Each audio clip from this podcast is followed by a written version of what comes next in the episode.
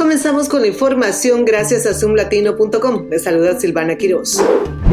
La policía está pidiendo la ayuda del público para encontrar a dos hombres que supuestamente secuestraron a un conductor después de detenerlo en una rampa de la salida de la autopista de Maryland a plena luz del día.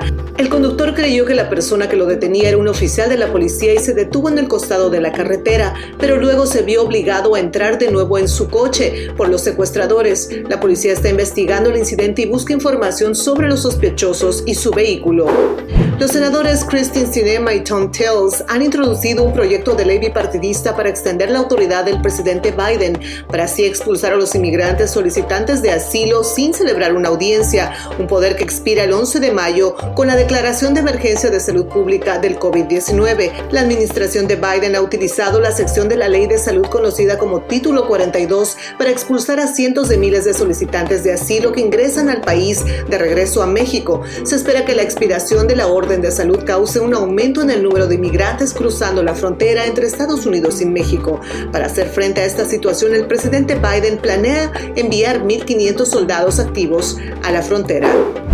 En otra información, el Departamento de Justicia ha encontrado a un testigo interno mientras investiga la forma en la que el expresidente Donald Trump manejó documentos clasificados, según un nuevo informe. Según el informe del New York Times, citando fuentes conocedoras del asunto, la persona no identificada que ahora coopera confidencialmente con la investigación ha trabajado para Trump en Mar-a-Lago. La investigación dirigida por el consejero especial Jack Smith ha mostrado signos de intensificación. Los investigadores están buscando determinar si Trump ordenó personalmente que se movieran cajas de material sensible fuera de la sala del almacenamiento.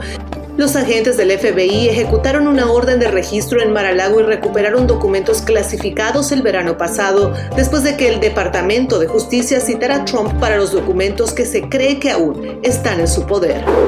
De esta manera llegaron las noticias más relevantes del momento desde los estudios de Zoom Latino. Les saludo Silvana Quiroz y los invito a continuar en sintonía de Radio Éxito 24.com.